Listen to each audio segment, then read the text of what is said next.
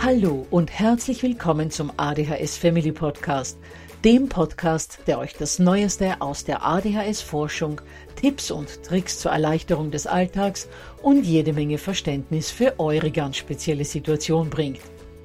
Ich bin im Übrigen Anna und war auch einmal eine verzweifelte Mama von einem betroffenen Kind. Aber heute, viele Jahre und mehrere Fortbildungen später, bin ich Expertin für ADHS und eine sehr entspannte Mutter eines mittlerweile jungen erwachsenen Mannes, der trotz dieses Syndroms zu einem glücklichen und beruflich erfüllten jungen Mann herangewachsen ist. Ich möchte euch mit diesem Podcast genau dort zur Seite stehen, wo auch ich vor vielen Jahren Hilfe gebraucht hätte. Denn ich wünsche mir nichts mehr, als dass es euch auch gelingt, euer Kind in ein glückliches und erfolgreiches Erwachsenenleben zu begleiten. Bevor es aber mit der Episode losgeht, lasst mich noch auf zwei Dinge hinweisen. Punkt 1. Ich spreche in meinem Podcast immer nur von ADHS, weil das in der Fachwelt so üblich ist. Gemeint ist damit aber auch immer die verträumte Variante der ADS. Und Punkt 2. Die Werbungen, die im ADHS Family Podcast geschaltet werden, dienen der Finanzierung von Projekten, die der gesamten ADHS Community zugutekommen – denn sie werden für die Produktion von Erklärvideos für Kinder oder für das familiäre Umfeld, für die Informationsweitergabe an Pädagogen, Diagnostiker und Ärzte sowie für spezielle ADHS-Projekte herangezogen. Mehr Informationen dazu findet ihr am Beginn von Podcast 128 bzw. in dem YouTube-Video, zu dem ich in den Shownotes verlinke. Ja, ihr Lieben, heute kommen wir zum fünften und letzten Teil der weitere Symptome-Serie, in der ich euch weitergeben möchte, was noch alles ADHS-typische Verhaltensweisen und Auffälligkeiten außerhalb der Diagnosemanuale sind. Heute werde ich euch all jene Besonderheiten nennen, die sozusagen in keine der bisherigen Kategorien gepasst haben. Des Weiteren werden wir auch kurz über den Selbstwert unserer betroffenen Kids sprechen und zum Schluss möchte ich euch mit einer Vielzahl von positiven Eigenschaften in den Alltag entlassen, damit ihr seht, dass es tatsächlich Licht am Ende des Tunnels gibt. Bevor es losgeht, aber noch kurz der Hinweis auf das PDF, in dem ihr nochmals alles aus der heutigen Folge nachlesen könnt. Das könnt ihr euch unter www.adhshilfe.net slash weitere Symptome 5 herunterladen. Ich verlinke zum PDF in den Show Notes. Gut, dann werfen wir mal einen Blick auf die erste ADHS-spezifische Besonderheit, von der ich euch heute berichten möchte, und das ist die Tatsache, dass unsere Kids oft starke Jäger- und Sammlermerkmale zeigen. Sie wollen Tiere zwar nicht jagen, damit ihr sie dann als Sonntagsbraten servieren könnt, aber sie haben häufig ein sehr großes Interesse an Tieren, die in der freien Natur zu finden sind und möchten sie am liebsten einfangen, um sie zu Hause länger beobachten, aber auch füttern und hegen und pflegen zu können. Und klar sind sie dann enttäuscht, wenn Mama und Papa sagen, dass das süße Eichhörnchen im Park auf gar keinen Fall mit einer Lebendfalle gefangen werden kann oder dass sie die Eidechse vom Feld gegenüber wieder zurückbringen müssen. Und zu den Sammlergenen ist zu sagen, dass viele Kids mit ADHS einfach alles gebrauchen können. Dabei sammeln sie oft Dinge, in denen andere absolut keinen Nutzen sehen und können sich auch bei noch so gutem Zureden von nichts trennen. Immer wieder müssen Eltern dann wirklich rigorose Maßnahmen ergreifen, um das Kinderzimmer nicht zu einem Messiloch verkommen zu lassen. Und nicht nur das Kinderzimmer ist oft voll, sondern auch die Hosen und Jackentaschen quellen mit allerlei augenscheinlich unnützen Zeugs über, das sich dann, wenn man nicht wirklich gut aufpasst, auch mal in die Waschmaschine schleicht und dort großen Schaden anrichten kann. Vielleicht hat es auch mit eben diesen Jäger- und Sammlergenen zu tun, dass der Geruchssinn von Kindern und Jugendlichen mit ADHS meist überaus gut ausgebildet ist. Sie können oft Dinge riechen, die kein anderer wahrnimmt, es sei denn, jemand in der Familie hat ebenfalls ADHS. Daher sind unsere Kids auch oft sehr geruchsempfindlich. Große Empfindlichkeit zeigen ADHSler auch häufig bei bestimmten Materialien, die sie entweder nicht berühren oder tragen können, dann auch noch bei vielen Geschmäckern, aber auch bei kleineren akustischen Reizen wie dem Ticken einer Uhr oder einem ganz leise gestellten Radio. Geräusche, die sie ganz schrecklich stören. Mehr zu den letztgenannten Punkten findet ihr in den Podcasts 31 und 32. Eine weitere ADHS-typische Eigenschaft ist das Chaos, das betroffene Kids rund um sich verbreiten und die Unordnung, die sie oft hinterlassen. Dabei würden sie die Ordnung eigentlich schätzen, weil ein geordnetes Außen oft Linderung für das ungeordnete Innen bringt. Nur gelingt es unseren Kindern meistens nicht, Ordnung zu schaffen, beziehungsweise die dann auch zu halten. Bestimmt habt ihr schon oft gemeinsam oder sogar auch alleine das Zimmer eures Sprosses aufgeräumt und keine Stunde nachdem der Junior oder das Mädel das Zimmer betreten hat, hat es dort auch schon wieder ausgesehen, als wäre darin eine Bombe detoniert. Ähnlich wie ADHSler keine Ordnung schaffen und halten können, fehlt ihnen in der Regel auch jegliches Organisations- und Zeitgefühl. Dinge vorausschauend zu planen und dann zum Beispiel zum richtigen Zeitpunkt auf eine bestimmte Sache gut vorbereitet zu sein, gelingt ihnen in den meisten Fällen nicht. Ebenso können sie oft Minuten oder sogar stundenlang in Tätigkeiten versinken und merken gar nicht, wie viel Zeit schon vergangen ist. Zu spät kommen ist daher eine sehr häufige von ADHS-Lern an den Tag gelegte Verhaltensweise, für die sie nachvollziehbarerweise viel Kritik von denen einstecken müssen, die dann oft lange auf sie warten müssen. Es ist aber auch eine Verhaltensweise, die sie oft selbst sehr belastet, denn sie schaffen es wirklich nicht, auf die Zeit zu achten und leiden unter diesem Versagen sowie unter der Kritik der anderen sehr. Ebenfalls ADHS-typisch ist die Tatsache, dass sich unsere Kids oft sehr schnell für etwas begeistern diese Begeisterung aber nicht lange anhält. Als Eltern wird man häufig Tage und Wochen lang gepiesackt, ein bestimmtes Ding, sagen wir mal ein Metallsuchgerät, zu kaufen, das dann nach ein oder zwei erfolglosen Suchen irgendwo im Regen liegen bleibt. Und da reden wir nicht von einem billigen Gerät um 30 oder 40 Euro, denn schon beim Kauf wurde gebettelt, es müsste ein teures Gerät sein, denn sonst hätte das Ganze gar keinen Sinn. Ähnlich werden oft Dinge angefangen und nicht zu Ende gebracht, und man hat manchmal das Gefühl, dass die Kids wie eine Biene von Blume zu Blume von einer Tätigkeit zur nächsten wechseln. Werden die Kinder dann auf all das angesprochen, reagieren sie unwirsch oder explodieren gar gleich und haben nicht selten die absurdesten Ausreden oder Erklärungen parat, warum dieses oder jenes plötzlich nicht mehr interessant ist oder nicht zu Ende gebracht werden konnte.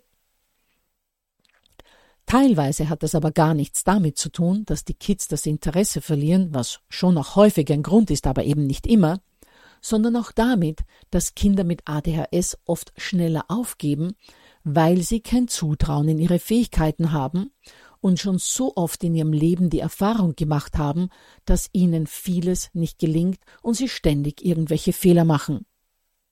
Und bevor sie sich erneut einer Situation aussetzen, in der sie die Erfahrung machen, dass sie wieder etwas nicht schaffen, brechen sie lieber bei den ersten kleinen Schwierigkeiten vorzeitig ab. Dass aufgrund all des heute Gesagten und auch aufgrund all der Dinge, die wir schon in den vergangenen Episoden dieser Serie gehört haben, der Selbstwert von Heranwachsenden mit ADHS in aller Regel extrem niedrig ist, überrascht kaum. Egal mit welcher Mama oder welchem Papa ich rede, Egal wer mir schreibt oder wo ich was in Foren lese, es ist immer wieder dieselbe Aussage. Mein Kind hat einen ganz schlechten Selbstwert. Und aus diesem schlechten Selbstwert und all den gemachten negativen und kränkenden Erfahrungen heraus entstehen dann fast alle der unangenehmen und herausfordernden Verhaltensweisen unserer Kinder. Die Wutanfälle, das sich so schnell gekränkt und ungeliebt fühlen, das je zornig sein, etc. etc. All das hat seine Wurzeln großteils in einem niedrigen Selbstwert. Und genau dieser niedrige Selbstwert, gekoppelt mit diesem inneren Aufgekratztsein, das unsere Kids oft erleben, und der Tatsache, dass die Kinder auch endlich mal zu einer Gruppe gehören wollen, weil sie oft keine Freunde haben, führt dann im Teenageralter ganz rasch zum Konsum von Alkohol, Cannabis und nicht selten leider auch von härteren Drogen. Der Drogenkonsum unter Teenagern mit ADHS ist dementsprechend, je nach Studie, um 60 bis 70 Prozent höher als unter nicht betroffenen Teenagern. Vor allem greifen in diesem Alter Heranwachsende mit ADHS zu Drogen, wenn sie a. nicht medikamentös unterstützt und b. nicht klar und liebevoll begleitet wurden bzw. werden.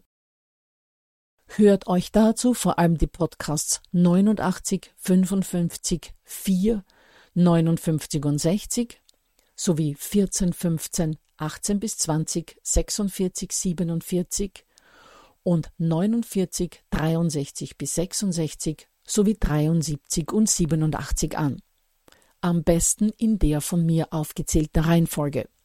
Ich verlinke zu allen genannten Podcasts in den Show Notes. Noch ein ganz kurzes Wort zum niedrigen Selbstwert. Dieser ist auch häufig der Grund dafür, dass von ADHS betroffene Heranwachsende ihren eigenen Entscheidungen nicht wirklich trauen und so auch nicht selten von anderen leicht beeinflussbar sind, weil sie eben deren Urteil mehr trauen als ihrem eigenen. Gut, ihr Lieben, um nach all dem Gesagten eure Laune wieder ein wenig auf Vordermann zu bringen, und euch trotz aller Stolpersteine Hoffnung für die Zukunft eurer Kinder zu geben, kommen wir jetzt abschließend zu dieser Episode und überhaupt zu dieser Episodenserie, zu all den positiven Eigenschaften, die von ADHS Betroffene meist haben. Da es aber bereits zwei Episoden dazu gibt, nämlich Podcast 7 und 8, gehe ich an dieser Stelle nicht ausführlich auf die positiven Eigenschaften ein, sondern zähle sie euch hier nur kurz auf. Auf der sozialen Ebene ist zu sagen, dass Kinder mit ADHS, wenn sie durch die ständigen Abwertungen und Ausgrenzungen innerlich noch nicht kaputt gegangen sind, in aller Regel extrem empathisch, also mitfühlend sind. Sie spüren, wenn es anderen nicht gut geht, und sie können das selbst kaum ertragen.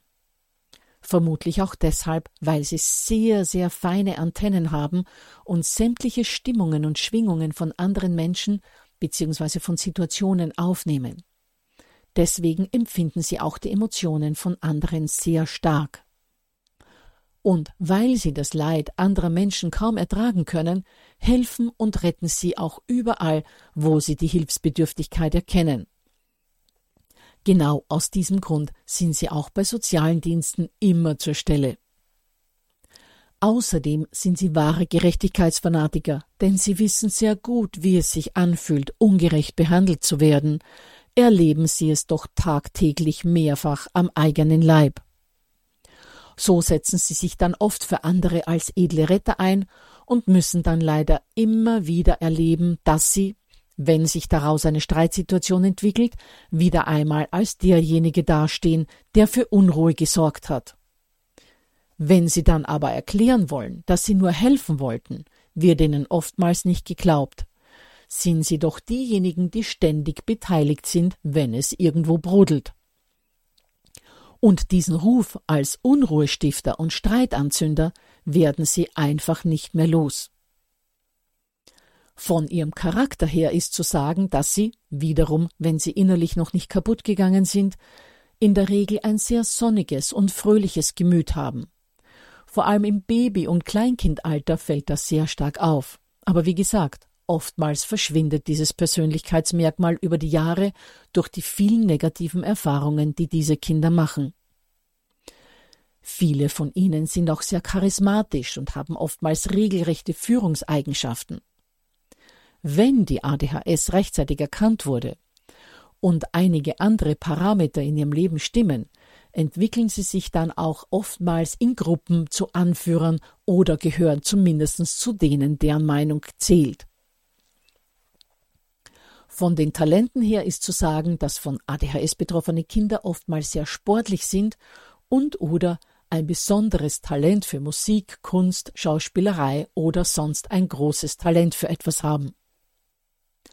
Und auch wenn sie die Schauspielerei nicht als Beruf ergreifen, merken viele Eltern oftmals, wie gut ihr Kind jemand anders imitieren kann oder durch ein besonderes Verhalten seine eigenen Wünsche mit einem gewissen schauspielerischen Talent sehr gut zum Ausdruck bringen kann. Oftmals wird unseren Kids dann ein sich verstellen vorgeworfen. Und wieder oben eins draufgekriegt. Viele Kinder mit ADHS sind auch häufig sehr sprachbegabt, leider bei gleichzeitiger Unbegabtheit auf mathematischem Gebiet.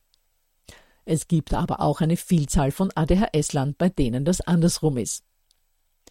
Was aber bei nahezu allen Kindern mit ADHS auffällt, ist, dass sie rhetorisch wirklich etwas drauf haben. Denn wenn es darum geht, ihre Bedürfnisse kundzutun, verschiedene Dinge auszuhandeln oder mit anderen zu diskutieren, muss man selbst schon ein halber Anwalt sein, um hier mithalten zu können.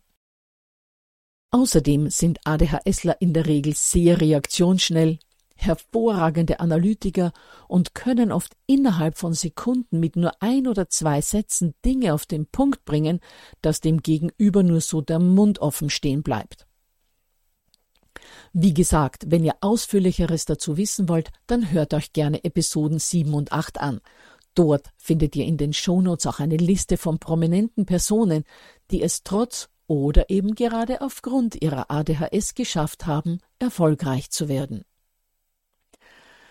Gut, ihr Lieben, in den vergangenen fünf Episoden habt ihr von ganz vielen ADHS-typischen Verhaltensweisen und Auffälligkeiten erfahren. Mir war es wichtig, in dieser Serie viele der ADHS-typischen Besonderheiten für euch aufzulisten, damit diejenigen von euch, die noch keine Diagnose haben und nicht sicher sind, ob sie sich selbst oder ihr Kind diagnostizieren lassen sollen, schon eine kleine Entscheidungsgrundlage haben. Aber ich hoffe auch denjenigen unter euch ein wenig geholfen zu haben, deren Kind schon mit ADHS diagnostiziert ist, die aber bisher vielleicht Zweifel an der Korrektheit der Diagnose hatten. Und wie gerade eben beschrieben, unsere Kinder werden mit einer Vielzahl von positiven Eigenschaften, Charaktermerkmalen, Fähigkeiten und Talenten geboren. Und wenn es uns als Eltern gelingt, unser Hauptaugenmerk auf die Förderung dieser Merkmale zu legen und nicht ständig nur die Mängel und Defizite unserer Jungs und Mädels im Blick zu haben, dann wird es uns mit 100%iger Sicherheit gelingen, sie in ein glückliches und erfülltes Erwachsenenleben zu begleiten. Die ersten wichtigen Schritte dazu habt ihr schon gemacht, indem ihr zu den Eltern gehört, die sich informieren und die versuchen, ihr Kind bestmöglich zu begleiten und zu unterstützen. Dann erinnere ich nochmals an das PDF, das ihr euch unter www.adhshilfe.net slash weitere Symptome 5 herunterladen könnt und verrate euch schon, was nächste Woche auf euch wartet.